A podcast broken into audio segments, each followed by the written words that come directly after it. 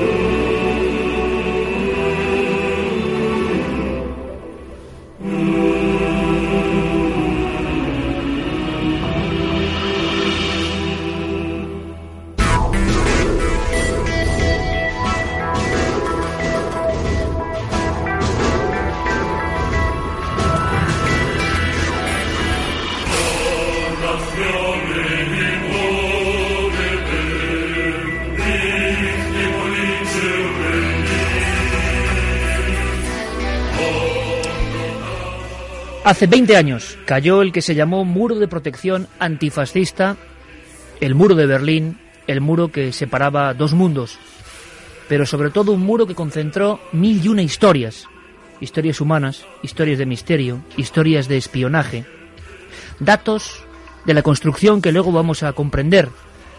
Pero cuando recopilábamos información, intentando llegar un poquito más allá, porque todo el mundo evidentemente va a hablar del muro, nos hemos topado, por ejemplo, con una imagen, con una vieja fotografía, una de las primeras.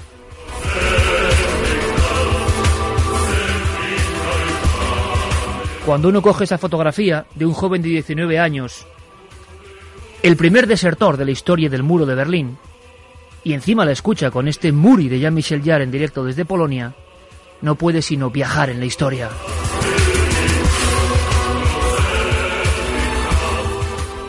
Estaba construyéndose esos primeros tabiques, todavía casi alambradas de espino. Y de pronto, un fotógrafo logra captar una escena insólita. Era un día de agosto, concretamente el 15, 1961. Llevaban tres días construyendo esa barrera que hace 20 años cayó. Y de pronto, en un abrir y cerrar de ojos, solo captado por el obturador de la cámara, Konrad Schumann, uno de los centinelas mira a ambos lados y sin dejar caer su fusil, llevándolo entre los brazos, una, dos, tres zancadas impresionantes por encima de esas vallas de espino. Lieber, el fotógrafo, le captó justo en el instante en que saltaba hacia la libertad. Desde entonces, esa fotografía, sobre todo en Occidente, en ese mundo que quedaba separado por unos ladrillos, lo consideró un héroe. Pero hay otra historia. Su familia jamás le perdonó la traición.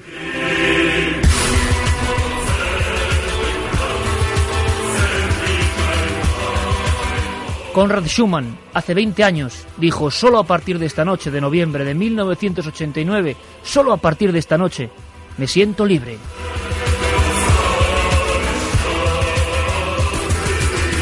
Se instaló, como no, en su anhelado occidente, en la Baviera alemana, pero algo debió ocurrir. Hace ahora 10 años, Konrad Schumann, tras una depresión y varios enfrentamientos con sus parientes más cercanos, que le decían, le llamaban el traidor que saltó la verja, se colgó y puso fin a su existencia. El héroe acabó suicidándose, una de tantas historias del muro de Berlín.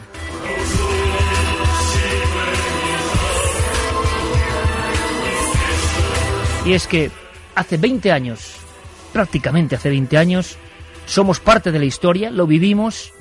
Televisión española con la mítica Rosa María Artal lo recogía así. Sonidos que son ya indivisibles de la historia del siglo XX. Apenas una hora después de que el, portavoz del Políburo haya anunciado que se abría la frontera con Berlín. Eh, la escena aquí es inenarrable, eh, todo el mundo recoge recoge los visados y prácticamente sin rellenarlos, incluso sin rellenarlos, están pasando al otro lado.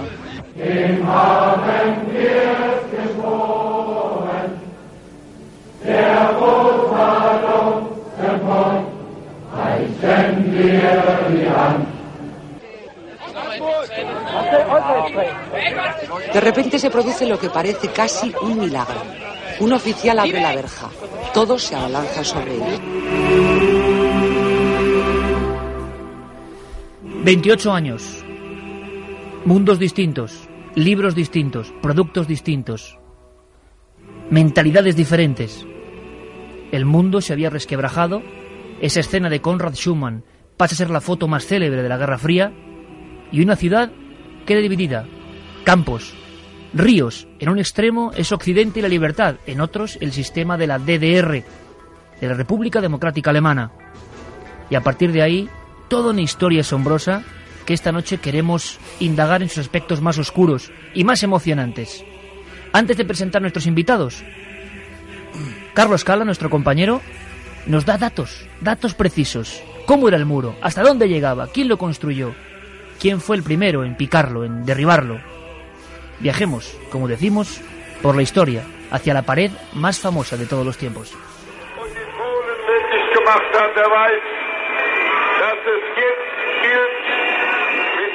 Tenía una longitud de más de 120 kilómetros aunque con el paso de los años la construcción se fue completando. A partir de 1975, el muro se convirtió en una pared de hormigón armado, con una altura de 3,6 metros y formado por 45.000 secciones independientes de un metro y medio de longitud. Además, la frontera estaba protegida por una valla de tela metálica, cables de alarma, trincheras para evitar el paso de vehículos, una cerca de alambre de púas, más de 300 torres de vigilancia y 30 búnkers. Su construcción costó más de 16 millones de marcos. Durante la existencia del muro se contabilizaron unas 5.000 fugas a Berlín Occidental. 192 personas murieron por disparos al intentar cruzarlo y otras 200 resultaron gravemente heridas. Solo 57 personas lograron huir con éxito a través del muro de Berlín. Escaparon por un túnel de 145 metros cavado por los berlineses occidentales. El intento fallido más sonado fue el de Peter Fechter. Intentó cruzar el muro junto a su compañero Helmut Kulbeck, que sí consiguió llegar al otro lado. Fechter, sin embargo, fue tiroteado y se le dejó morir desangrado a la vista de los medios occidentales en agosto de 1962.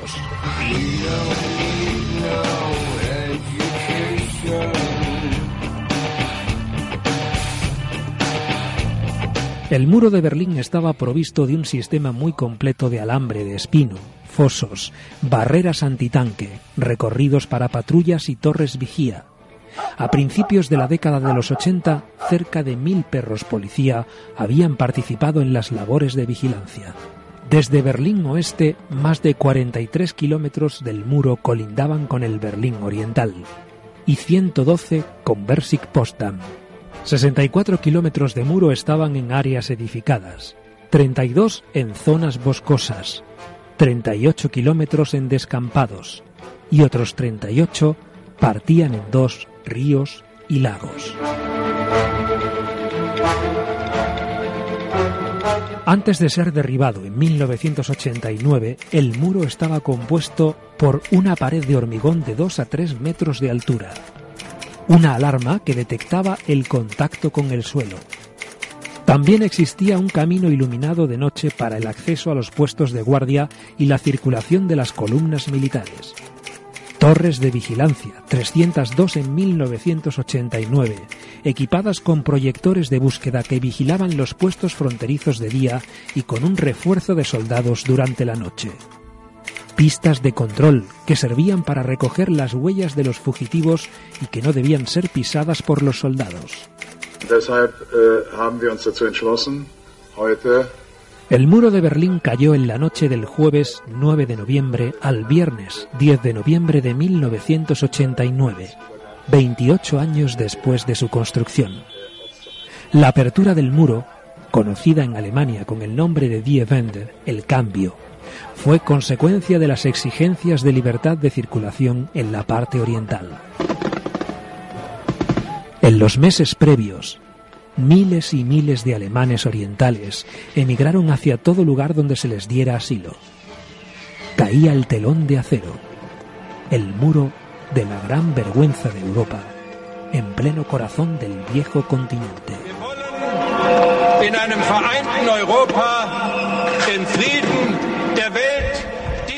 ¿Hay algo que nos quieras contar desde el otro lado?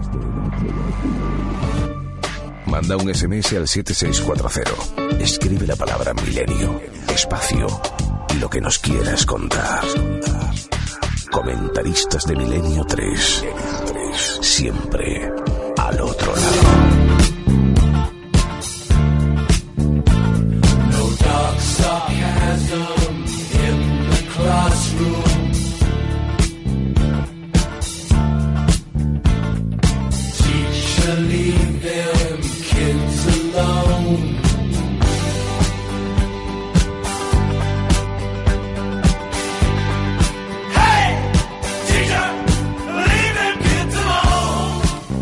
Y 19 minutos, esto es Milenio 3, en otra noche histórica, 20 años después, del muro de Berlín. Cuentan que en la noche del 12 al 13 de agosto, sin previo aviso, la Volkspolizei empezó a construir el muro. Tantas historias. Eric Fratini, compañero, buenas noches. ¿Qué tal? Buenas noches. Encantado de que estés con nosotros. Igualmente. Creo que, que tuvimos muchas charlas bastante lejos del muro, en Venecia, proyectando un poco acercarnos a esto Sí. y porque merece la pena. Hay tantas cosas que contar. Sí, porque además el, el muro no solamente ha sido un símbolo de lo, lo que decía Carlos en el reportaje, ¿no? Un símbolo de, de la separación que fue entre, entre dos ideologías, ¿no? Eh, fue mucho más allá, fue una, es decir, todos sabemos, hemos visto aquellas películas maravillosas de espías de, eh, en Berlín, donde aparecía siempre el muro como telón de fondo, además, bien dicho, como telón de acero de fondo, ¿no? Y yo creo que es una, ahora es un momento único y sigue siendo un símbolo en Berlín, he estado en agosto, he estado en Berlín, sigue siendo un símbolo único. Eh, lo que pasa que lo que sí a mí me sorprendió, déjame decírtelo para, para terminar mi, mi intervención muy rápido, eh, me sorprendió la gente joven qué poco sabe del muro y qué poco sabe de las historias del muro la gente joven berlinesa, porque he hablado con muchos berlineses jóvenes, gente joven, y la verdad es que es como que no les interesa mucho, tal vez porque les, a lo mejor porque les cae muy cercano todavía, ¿no? Eh, hace solo 20 años que estaba, que estaba el muro de Berlín, y, y es curioso, es curioso que no tenga, que la gente joven no tenga interés en saber qué fue, eh, o qué pasó, por qué fue el muro. Nunca sabremos cuánta gente en concreto murió intentando saltar. Hay números, datos No contradictorios. no se sabe. El- el- las cifras oficiales dan 175 muertos. eh, luego, en el año después de que cayó el muro, en el año al año siguiente, en el año 90, hubo un informe de la Fiscalía de Berlín eh, para intentar juzgar a la lista de los de los de los policías que habían disparado sobre gente que intentaba cruzar el muro. Eh, se daba una cifra aproximadamente entre 250 y 275 muertos. Eh, lo que pasa es que ahí incluían no solamente sobre los que ellos habían disparado, sino también sobre gente que había muerto a lo mejor pisando una mina en la zona en la zona minada antes de acceder al muro. ¿Cuántas minas se decía que había alrededor del muro, Eric? Bueno, eso es uno de los grandes misterios para tratar en Milenio 3, porque es uno de los grandes misterios que se hablan ahí. Se decía que la República Democrática Alemana pasó un informe a un general alemán que es al que le encargan que desmonte el muro cuando en el año 89 y eh, pasan un informe de que hay enterradas 30.000 minas aproximadamente en la zona que está entre el, entre el camino que decía hablaba Carlos, es un camino de tierra que tenía aproximadamente 3 metros de ancho eh, que era, estaba lleno de sensores y que era para controlar las, para controlar las pisadas si había alguien pisado por encima. Bueno, pues entre esa zona y el foso de tres metros de profundidad que estaba justamente pegado al muro, eh, dicen que había unas 30.000 minas. Y dicen ell- los de la República Federal que ellos solamente eh, levantaron mil una minas, nada más. Santiago Camacho, buenas noches. Buenas noches. Eh, una historia increíble con la aparición quizá del servicio de espionaje e inteligencia el más temido de Europa, me imagino, y del mundo eh, estará ahí, ahí. Por lo menos eh, el nombre, el emblema, hace todavía temblar a muchos, ¿no? Ha habido grandísimas películas como La vida de los otros, de los otros. espectacular, contando un poco la historia del hasta qué punto el gran hermano era real allí, la Stasi, ¿no? La Stasi es en este drama del muro de Berlín posiblemente uno de los personajes más terribles y más importantes. Pensemos que yo creo que el nivel eh, que consiguió la Stasi es inédito en la historia eh, en la historia del mundo. Eh, se calcula que aproximadamente de cada 70 ciudadanos uno pertenecía a la Stasi. Eh, y ahí estaba informando de sus vecinos, de sus amigos, de sus compañeros de trabajo, de su cónyuge, de sus familiares. De sus compañeros de colegio. Efectivamente. También. Eh, el- el- prácticamente todos los ciudadanos de, de la República Democrática Alemana tenían su ficha y a día de hoy la pueden consultar eh, en lo que se ha conservado, que es muchísimo de aquellos archivos de la Stasi. Los interrogatorios eran absolutamente rutinarios, con prácticas eh, tan curiosas como que, por ejemplo, eh, cuando se llevaba a alguien para interrogarlo, se le hacía sentar siempre encima de una toalla. Esas toallas están guardadas porque eh, lo que hacían era captar el olor del sudor de esa persona por si algún día había que seguirle con perros y que esos perros pudieran seguir el rastro.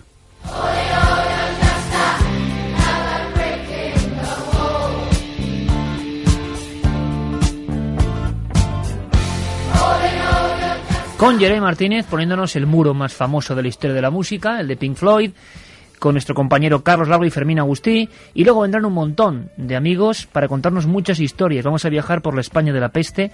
Yo voy a contar una especie de voz de las sombras con una de las historias más terribles que he escuchado en toda mi vida como reportero, como periodista, como seguidor de estos temas. Y en fin, eh, noticias recientísimas, también sorprendentes, todo eso y mucho más aquí.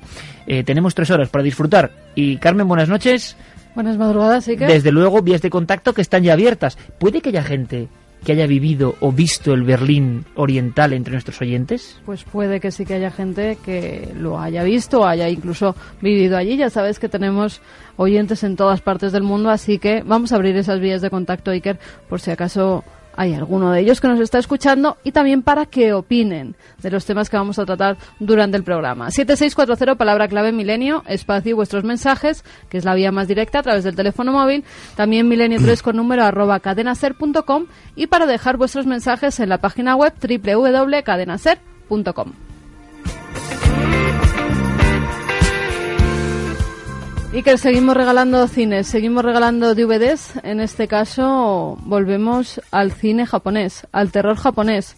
Tres películas: Crowns, Dororo y Crowns 2. Ah, Dororo vuelve. Dororo vuelve. Vamos a investigar. Bueno, salen ya eh, preguntas y términos como vergüenza, ¿no? Enseguida, entre los oyentes que están Sí. enviándonos comunicaciones. Ese es el concepto que hay hoy.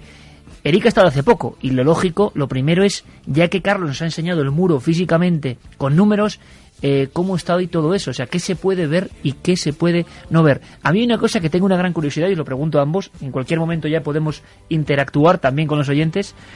He visto en algunas películas que en la Alemania del Este había, y he visto algún reportaje reciente, sus propias marcas de chocolate, de comidas, Sí, sí. eh, empresas distintas, Sí, tan diferentes como si uno juntaba Estados Unidos y Albania, ¿no? O Y, sea, y un símbolo además ahora, que, que Santi lo sabe, un símbolo que se han convertido en, en uno de los grandes símbolos, yo creo que como la Coca-Cola, ¿no? Que es el Ampelman. Ampelman. El Ampelman. El Ampelman es- son los muñequitos que tú ves en los semáforos para indicar a la gente si puedes cruzar o no puedes cruzar. Y entonces el, el diseño del Ampelman, que es como le llamaban en la República Democrática Alemana a esos, a esos, a esos muñequitos, eh, bueno, ahora inunda todo, todo Berlín y eh, en camisetas, en, en alfombras de baño, en posavasos, el Ampelman, porque además la- verdaderamente tiene un, tiene un diseño muy original desde el punto de vista del siglo XXI o sea, que en se el que inventó vivimos. la DDR, el Ampelman. Sí, exactamente. Y entonces eh, es, es curioso porque te venden ahora, bueno, pues eh, está, está el Ampelman Café, que es un, un café típico de Berlín, que de muy moderno, con música muy moderna. Y es decir, que es, curioso ver cómo hace 20 años el, el Ampelman era un símbolo de la República Democrática Alemana, o por ejemplo, ahora hay coleccionistas, yo he visto en, en Berlín, coleccionistas del famoso coche, el, el, coche famoso que, que utilizaban en la República Democrática Alemana, eh, el pues, Trabant. El Trabant, el Trabant, efectivamente. Hay verdaderos coleccionistas, pero coleccionistas que pagan millonadas por un coche de esos. era un, motor de dos tiempos que no alcanzaba más de Con dos cilindros, ¿no? Con dos cilindros. Anda que no había chistes eh, sobre el Trabant. Eh, un, chiste que circulaba por allí era cómo hacer que un Trabant valga el doble de lo que vale, dice, llenándolo de gasolina.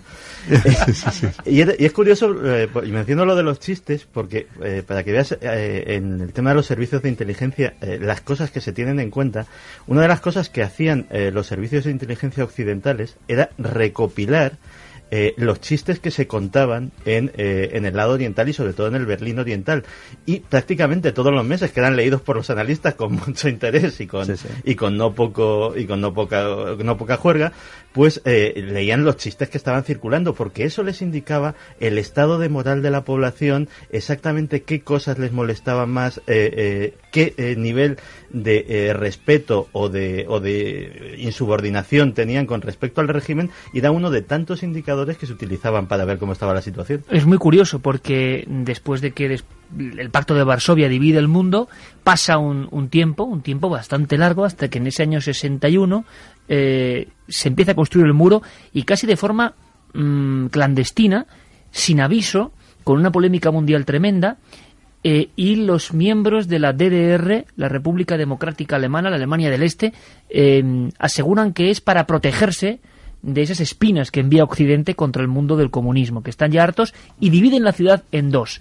Y está la historia famosa de familias divididas en dos de la noche a la mañana, familias que no podían volver a comunicarse, personas de ideología completamente contraria que habían quedado al otro lado del muro, y empieza un tinglado increíble. Podríamos intentar saber eh, cómo era la vida cotidiana de la gente que más extraña nos puede parecer ahora, los que se quedaron en el lado del Berlín oriental. Sí, eh, además te diré que eh, hay, hay, hay datos, hay una la fundación de la fundación histórica del muro que se creó después de, en el año 90, un año después de que, cayese el muro, eh, donde está guardado todo lo que es el, el, patrimonio del muro, tanto de las víctimas como los museos, que dependen, hay tres museos en Berlín que dependen del muro, de la, de la fundación del muro, eh, que yo recomiendo que visiten absolutamente cuando visites Berlín. Recomiendo absolutamente eh, que se visite el muro de la, el, el, museo de la Stasi, porque el cuartel general. Hay un museo de la Stasi. Sí, sí, hay, hay dos museos de la Stasi. Uno es el MFV, que es el, era el Ministerio de Seguridad, eh, la sede de la Stasi, eh, se puede visitar porque además puedes visitar incluso el despacho del, de Marcus Wolf, el mítico, ¿sabes? El hombre... El paranoico de Marcus Wolf. El paranoico de Marcus Wolf, que era el hombre sin rostro, el que nunca se había conseguido fotografiar, ¿no? Puedes visitar su despacho.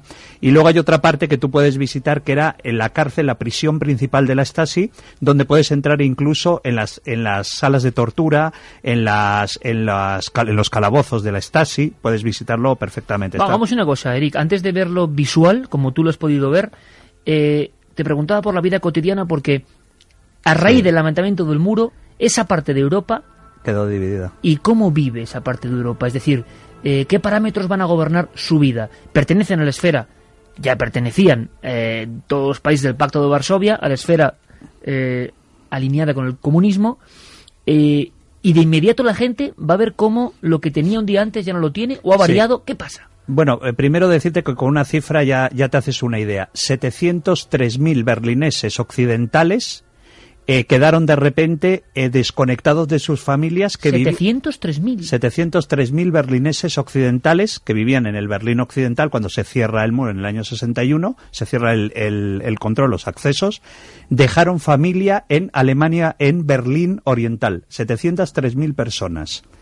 Eh, eh, eh, realmente lo que lo que claro lo que te explica realmente la situación del muro. Por qué se por qué realmente se establece el muro el muro se, realmente se levanta porque eh, la Unión Soviética en ese momento que ocupaba Berlín Oriental se da cuenta que a partir del año 40 del año 49 que es cuando se establecen las dos Alemanias la República Democrática y la República Federal el lado de Alemania que queda en la órbita soviética descubre que está habiendo una gran inmigración que se está que está yendo hacia las zonas occidentales, ¿no? Porque no hay derecho a propiedad privada, porque hay una situación Claro. y tienen La estatización. es tienen todo a dos pasos un mundo completamente distinto. Claro. Imagino, el de los Mercedes El de la, el de la Coca-Cola, el de la Pepsi-Cola al otro lado, el del Mercedes, el de la BMW que queda al otro lado, y ellos descubren pues que están en una órbita soviética, bueno, pues que a muchos no les gustaba. Entonces a partir del año 59, esa es realmente a partir del año 59, cuando empiezan a haber flujos migratorios hacia la zona occidental, que eh, la zona la zona soviética de la órbita soviética descubre que no puede parar esos flujos migratorios. ¿Y cómo intentan pararlo? Intentan pararlo con los primeros cierres que ponen las primeras, digamos, el origen, el nacimiento del, del muro de Berlín. El esqueleto del sí, muro, ¿no? porque aunque el, aunque el muro como tal lo conocemos desde el año 61, como tal el muro de Berlín, antes eh, se cortaron, mira, había 163 calles y avenidas que iban desde Berlín Oriental a Berlín Occidental. O sea, pero que te podía pasar entonces, Eric, algo que parece cómico, como que tú vivías el número 163 de Bunderstrasse y la carnicería donde comprabas todos los días de repente se queda al otro lado, Sí, ya no puedes acudir a ella. Sí, sí, bueno, es que cuando se cierra la, cuando se, hay un, hay un dato también de la fundación, que me lo pasó la fundación, eh, cuando se cierra el muro, los accesos al muro de las 163 calles, que, avenidas que te contaba que, eh, que iban del lado oriental al lado occidental, solamente dejan cuatro abiertos, cuatro sectores abiertos, cuatro calles abiertas, que son los famosos checkpoints, ¿no? Eh, datos, por ejemplo, eh, cuando se establece el muro de Berlín, eh, sellan, sellan en total 52.717 eh, ventanas, que eran las que daban el acceso al muro para que la gente no se escapase por las ventanas. Bueno, en primera instancia, eh, antes de sellarse las ventanas, que hay unas, eh, hay una, hay una época de interín, era un trabajo muy corriente de los bomberos del Berlín Occidental Sí. el ir a rescatar a gente que se iba a tirar de las ventanas. Sí. El funcionamiento era el siguiente: la gente que tenía planeada una fuga eh, escribía en un papel eh, eh, desde qué ventana y a qué hora se iba a tirar. Lo arrojaba cuando sabía que alguien lo iba a coger. Ese papel se le, se le llevaba a los bomberos o se llamaba por teléfono. Oiga, que aquí tengo un papel de un señor que se va a arrojar de tal ventana mañana a las 10 de la mañana. Iban con sus lonas y la gente se tiraba. Eh, Viendo aquel panorama, pues fue entonces cuando se procedió a- al, sellado, de la- al tapiado de las ventanas. Sí, sí, hay un dato, hay un dato, fíjate, desde la Friedrichstrasse, que era la famosa avenida para que la gente se sitúe, donde está el famoso checkpoint Charlie, la Friedrichstrasse. Bueno, pues desde la Friedrichstrasse hasta la Wilhelmstrasse, que es un kilómetro y medio nada más, fíjate, se sellaron en total 37 negocios, 37 tiendas, 50 portales de edificios y 1.235 ventanas, para que la gente no pudiera cruzar hacia el sector occidental. Eh, luego, por ejemplo, hay, eh, eh, por ejemplo, hasta el 13 de agosto, hasta el 13 de agosto, 1,6 millones de germanos orientales habían abandonado la República Democrática Alemana antes de que se estableciese realmente el muro, el muro como tal, como lo conocemos actualmente. Lo que no sabe mucha gente es que hubo varios intentos de acabar con el muro casi desde el principio, Santi. Bueno, eh, el- hay que eh, citar una cosa. El muro realmente es el muro de la vergüenza, pero también en muchos sentidos es el muro de la derrota, y me explicaré. Eh, de entrada, el muro sirve para una cosa muy importante, que es para evitar la Tercera Guerra Mundial. Eh, en, un prim- en una primera instancia, eh, Khrushchev eh, está intimidando muy seriamente a Kennedy sobre la posibilidad de avanzar sobre Berlín. Dice, mira, vosotros tenéis 16.000, 20.000 soldados allí, yo tengo un millón rodeándoos. O sea, eh, eh, la opinión al principio, sobre todo al principio del mandato de Kennedy, de Khrushchev era que era un jovencito eh, poco ducho en política exterior y que, bueno, que podría más o menos manejarle como quisiera. Pero Kennedy eh, se mantuvo muy, muy, muy firme y de hecho le dio a entender de que estaba dispuesto a ir a la guerra por Berlín, cosa que en un momento dado mmm, Khrushchev dijo, "Jo, pues la verdad es que nosotros no. Y la manera de salvar la cara, digámoslo así, porque el tremendo flujo eh, migratorio, como nos ha dicho Iker- eh, Eric, eh, estaba realmente sangrando. Y además de gente eh, muy cualificada. Sí, sí, los primeros que se fueron. Claro, las personas de profesiones más importantes, de desarrollo tecnológico y tal, todos iban a Occidente. Claro, entonces eh, hay un hay un hay, hay una primera fase en la que efectivamente se, se pone el muro, pero mm, diversos ideólogos eh, dentro sobre todo de, de- del Politburo de la Unión Soviética se dan cuenta de una cosa terrible que es que eh, en el fondo están implícitamente reconociendo su derrota en la Guerra Fría, porque dicen, bueno, ¿qué clase de régimen es este que solo podemos retener a la gente si la encerramos. O sea, realmente, ¿qué, propaganda de cara al exterior es esta? Y hay y lo que pasa es que, lógicamente, no, no prospera, pero sí hay una corriente dentro de, las altas instancias del Partido Comunista Soviético, una corriente que está eh, muy crítica con el tema, sobre todo por el impacto propagandístico de cada, de cada al exterior. Bueno, propagandístico, mm, eran muy duros en ese aspecto. Nos contaba Carlos Cala en su introducción la historia de uno de esos que intenta huir que es acribillado a tiros y que le dejan desangrarse delante de las cámaras occidentales, para que vean cómo se las gastan, ¿no? Sí, sí, eso fue un, ese fue el caso de Peter Fechter, de, de 18 años, que le que él se escapa con dos compañeros suyos, eh, consigue llegar hasta el muro, él ayuda a escapar al primero, que es el que consigue subir el muro, a escalar hasta el muro y cruzar el muro hacia el lado occidental. Cuando él va a intentar cruzar, a él lo ametrallan, eh, le dan dos impactos de bala y él queda herido de gravedad al lado del muro. Y él tarda una hora y media de agonía hasta que muere en el, en, al lado del muro y ante la visión de toda la policía germano-occidental y de los germano-orientales que estaban mirando como, como Peter Fester eh, eh, muere. Hay un, además, al lado de la puerta de Brandenburgo hay un, hay un gran monolito dedicado a Peter Fester porque digamos que fue como un de, todos los muertos que hubo realmente fue uno de los casos más trágicos. Yo creo que también porque fue transmitido por la televisión, por la televisión germano occidental, porque se, eh, claro, en una hora y media ya habían llegado las cámaras de televisión y claro, quedó en tierra de nadie y nadie se atrevía a acercarse para rescatarlo o para salvarle la vida y murió en él y murió. Pero hay, hay muchos más casos, por ejemplo, el, eh, por ejemplo, el caso de Gunther Lifting, por ejemplo, que era, era un sastre de 24 años, fue el primer muerto en el muro. Eh, ametrallado, porque es ametrallado el 24 de agosto del año 61, 11 días después de, de levantarse. 11 días después de un sastre es ametrallado. Sí, un sastre de 24 años es, eh, es ametrallado. luego, por ejemplo, hay un caso, esto es un caso muy famoso, el caso de Zetin Mert, que es un turco, un, un joven turco, que muere ahogado el 11 de mayo del año 75 eh, este, este ciudadano turco intenta cruzar por el río Spree, que es el río que va por el norte de la ciudad de Berlín, ¿no? Eh, que corta, digamos, Berlín en dos sectores, y eh, él cae al río, él cae al río Spree, que tiene, tenía mucho caudal en ese momento. Y cuando los, la policía germano occidental intenta ayudarle, ir a ayudarle, a rescatarle, la policía germano oriental comienza a pegar tiros al aire para que no lo puedan rescatar, y muere ahogado porque no lo pueden rescatar. Y luego, eh, luego también hay un, hay uno de los muertos que es, que es, eh, esto fue una lástima, que fue el caso de un joven de 20 años, Chris Geffrey, que eh, es abatido a tiros el 6 de febrero de 1989, exactamente ocho meses antes de. En el 89. En el 89 es, mm. es asesinado el último, ocho meses antes de que caiga el muro de Berlín. O sea que los métodos expeditivos no disminuyeron ni mucho menos. Hubo épocas, eh, dicen, más o menos amables, pero la fuerza represiva eh, en ciertos momentos llegó hasta 1989, o sea que es ayer. Me gustaría saber en las vías de contacto que tenemos, 7640 palabra clave de milenio y en cadenaser.com, eh, bueno, pues el lienzo en blanco como siempre y milenio3 arroba cadenaser.com. ¿Qué sugiere la gente? ¿Qué preguntas tiene? ¿Qué le inspira esa construcción con la que muchos hemos crecido? Nuestra infancia estaba ahí, ¿no? Sabiendo que en Berlín comenzaba otro mundo.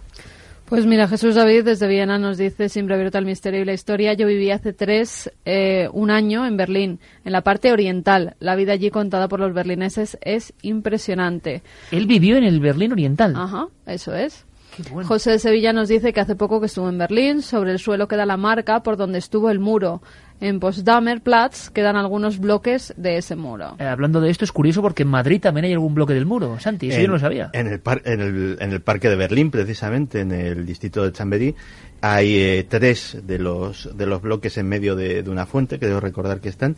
y, eh, sí, de la cuarta generación, ¿no? Sí, de la no, de la última, sí, sí, efectivamente.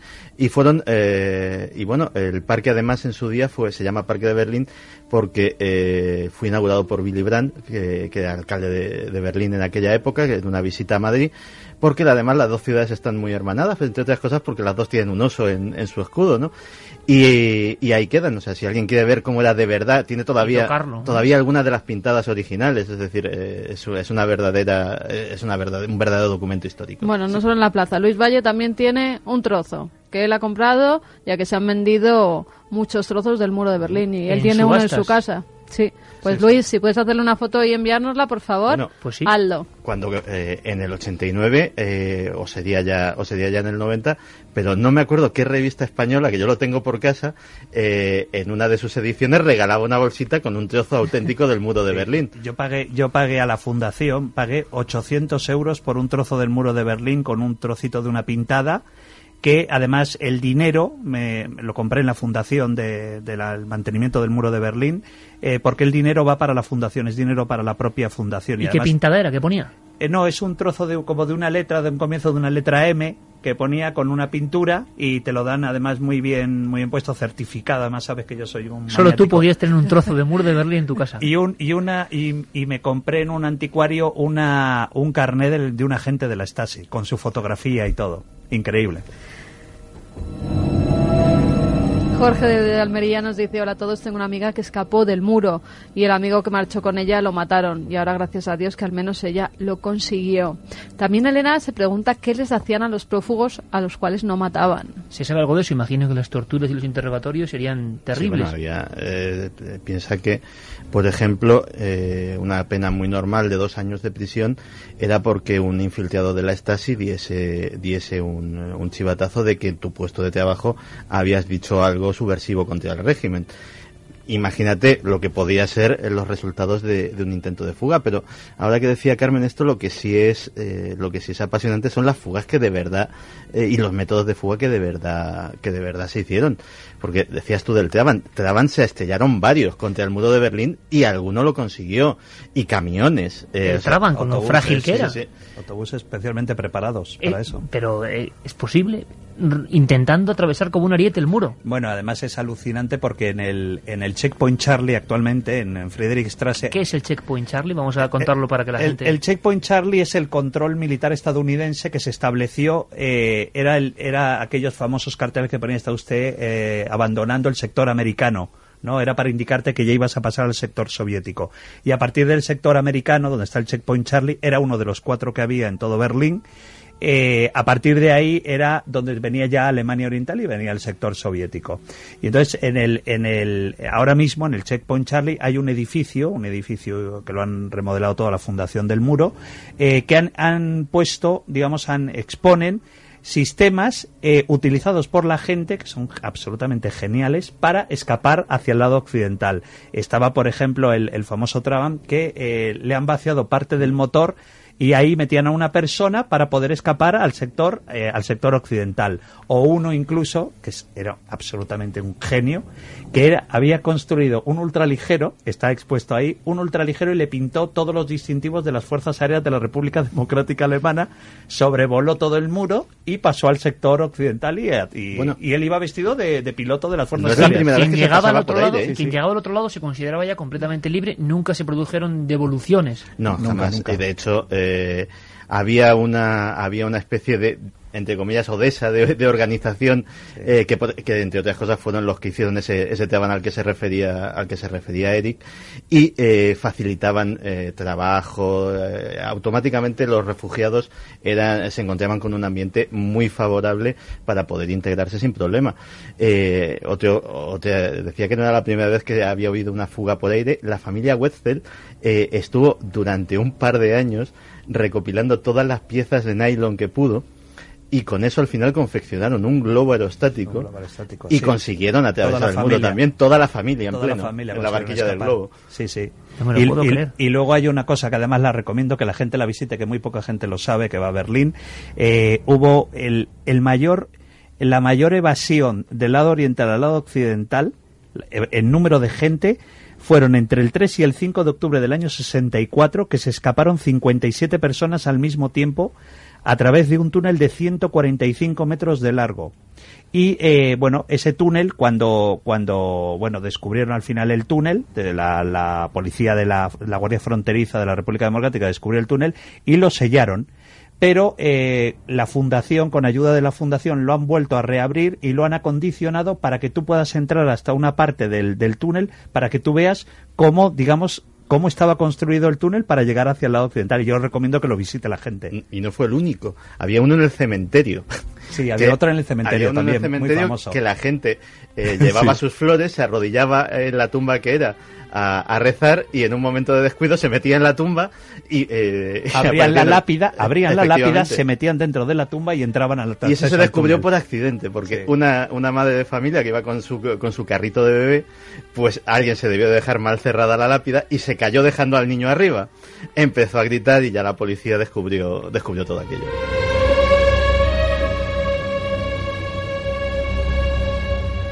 Nos dicen también, tengo un familiar que trabajó en la DDR de enfermero y se tenía que poner una pulsera en el tobillo para ser controlado en horas y que no descansara. Santi Rodríguez nos dice una gran película sobre este tema, aunque de manera graciosa, es Goodbye Lenin, donde aparece lo que habéis comentado de las distintas marcas de productos en ambos Sí, lados Esa del es muro. película que vi hace no mucho tiempo y, y había gente que en la Alemania occidental empezaba a añorar los pepinillos, si no me equivoco, el chocolate, las cosas que estaban producidos de una forma completamente distinta.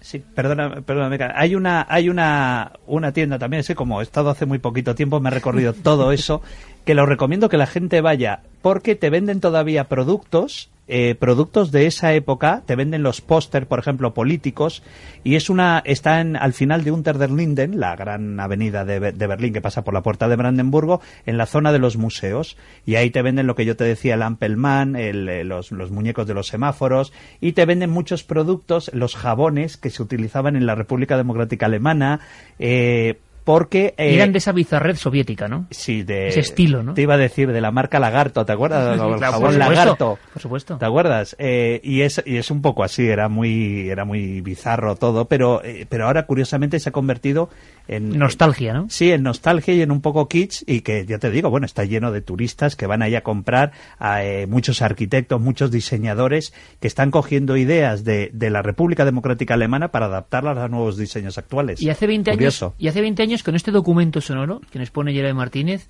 eh, pues otro momento histórico que empieza a dejar ver lo que había ahí dentro. Eh, empieza a arrojar luz sobre archivos, torretas, metralladoras, ametralladoras, o sea, un montón de cosas que, que estaban siempre dando la espalda al mundo occidental y que poco a poco, incluidas las fichas eh, abiertas en casos de espionaje contra personal civil, se podían consultar, como ocurre en la película, la vida de los otros. Este momento hace 20 años, histórico, y que tenemos que entender en su enjundia, en su importancia realmente para el devenir eh, del siglo XX. He sido informado de que hoy ha sido emitido un comunicado, probablemente ya lo tengan, según el cual se autorizan los desplazamientos a países extranjeros, sin condiciones preliminares de ningún tipo respecto a los motivos del viaje. Las peticiones serán aprobadas sin retrasos. La gente que abandone el país podrá salir por cualquiera de las fronteras de Alemania Oriental con la República Federal Alemana.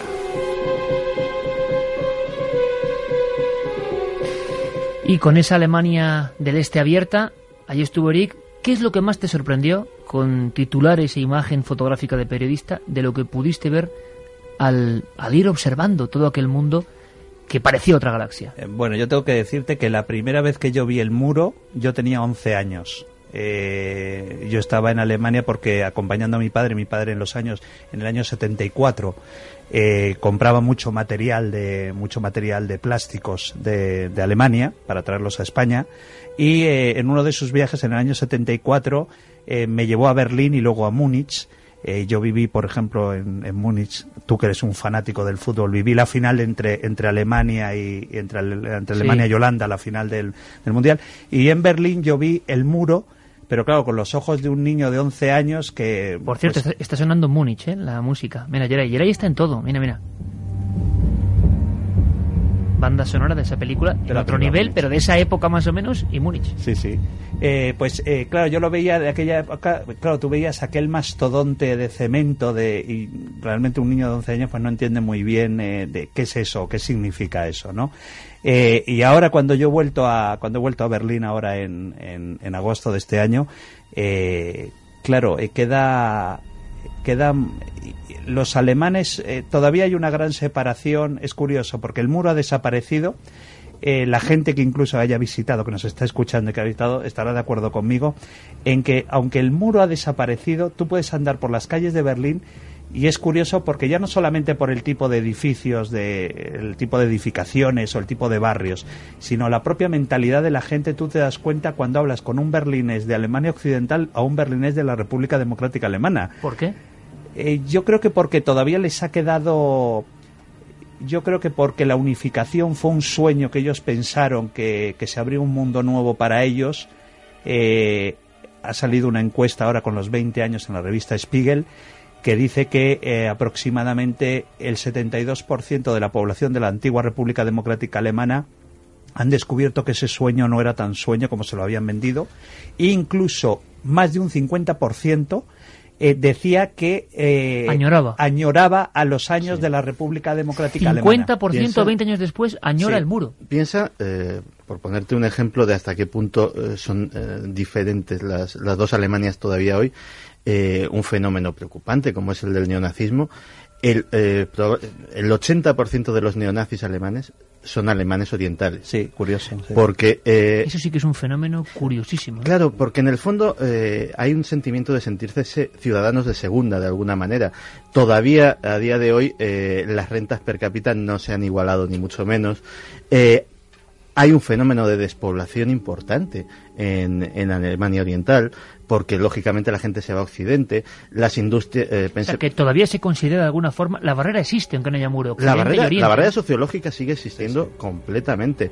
Eh, pensemos eso, que por ejemplo... Eh, la Alemania más pobre, perdóname Santis, ¿la ha quedado a aquel lado? Sí, obviamente porque además han tenido que sufrir una reconversión industrial salvaje. Pensemos que, eh, lógicamente, la economía comunista lo centró todo en la industria pesada y no había industria de consumo de, casi de ningún tipo.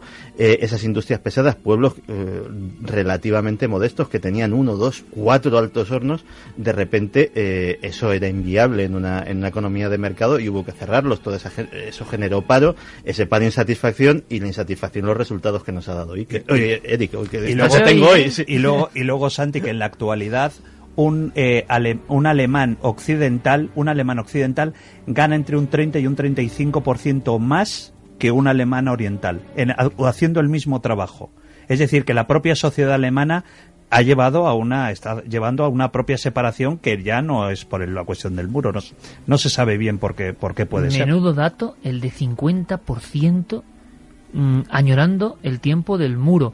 Eh, quedaban, digo, las ametralladoras y los sistemas de vigilancia, ¿no, Erika? Ahí se pueden ver. Sí, sí, porque claro, el, el, problema fue que, el, claro, en el año entre, entre noviembre del 89, cuando cae el muro, y eh, marzo del 90, eh, se empieza a desmontar todo a una velocidad increíble. Es decir, kilómetros y kilómetros de muro son desmontados.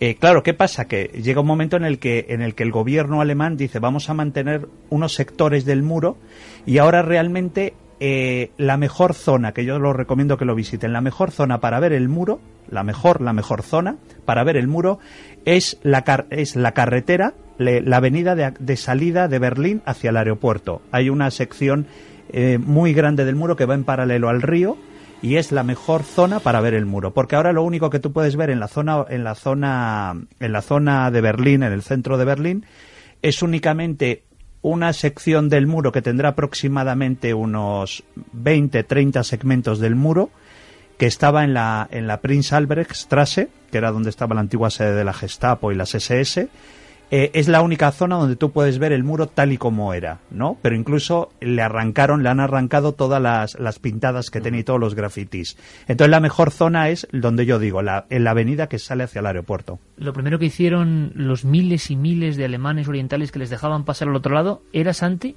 acudir a comprar televisores, a comprar hamburguesas, eh, una escena que también dio la vuelta al mundo y fue una propaganda terrible para el sistema comunista que se desquebrajaba. Había, casos de eh, lo típico, mm, contaban los periodistas en la época, el caso por ejemplo de una señora que decía, no, no, si voy solo 10 minutos, a ver si es verdad.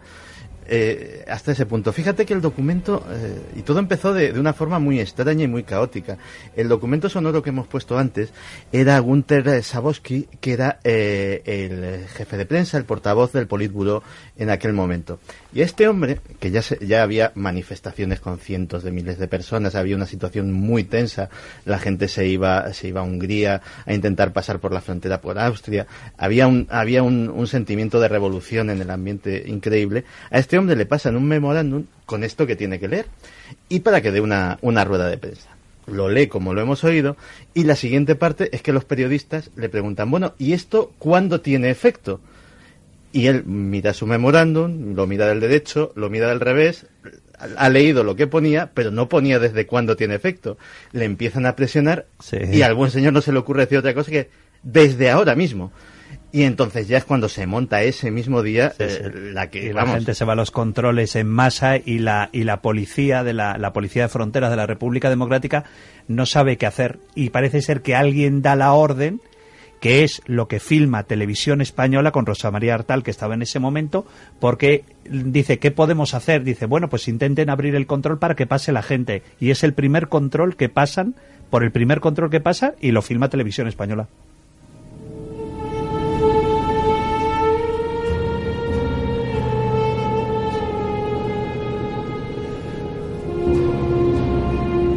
Pues son pequeñas historias, grandes historias del muro de Berlín, ni más ni menos. Increíble, eh, Eric pudo estar por ahí. Tiene un trozo de muro en su casa, que eso me parece un, bueno, es tener un trozo de historia, es como una pieza arqueológica, será una pieza arqueológica en su día. Y yo creo que tantas cosas, un día contamos eh, la historia de un gol maldito, ya os lo contaré, la de Sparwasser, eh, creo que voy a hacer alguna cosa con varios goles y cambiaron la historia, pero además con misterio. ¿eh? Uno de ellos fue un futbolista Sparwarser odiado por Alemania del Este y del Oeste por un simple gol, algo tan, tan insignificante como un gol.